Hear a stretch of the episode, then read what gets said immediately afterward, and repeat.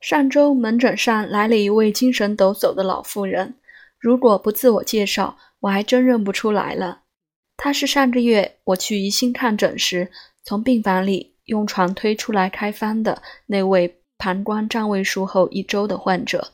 那时她脸色憔悴，小便出血，入夜汗出湿衣。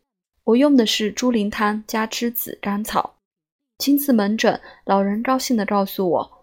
服药后，很快血脂汗收，睡眠好了，酸软的下两下肢也有了力气。他说是我救了他，其实不是我，是金芳救了他。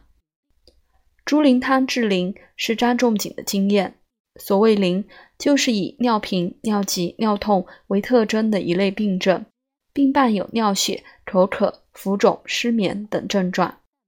现在常见的泌尿道感染和结石等，大多属于古代淋病的范畴。膀胱术后的尿血、盆腔肿瘤放流后的膀胱炎、肠炎等，女性的盆腔炎导致的带下淋漓、小便热痛，也能用猪苓汤。猪苓汤的组成很简单：五味药，猪苓、茯苓、泽泻、花石、阿胶，用量不大，各用一两。水煎，每日三次口服。此药我尝过，挺香，有点像咖啡加牛奶的感觉，效果也挺好，能很快消除尿路刺激症状。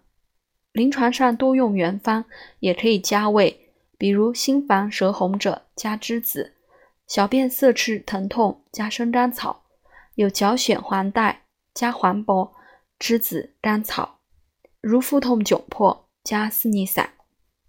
刚学医时，治疗尿路感染，总是想到抑菌消炎少不了清热利湿的草药。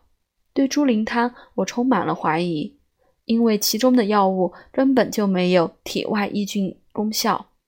我认识猪苓汤是十多年前经同事李国鼎教授介绍的，他临床常用猪苓汤治疗尿路感染，不过他不用阿胶，代之以止血的莫罕莲。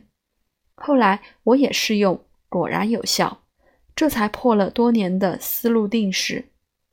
所以学用经方，除了细读原文、勤于临床外，还要广搜博采他人的经验，以启发思路，以增见，以增加见识。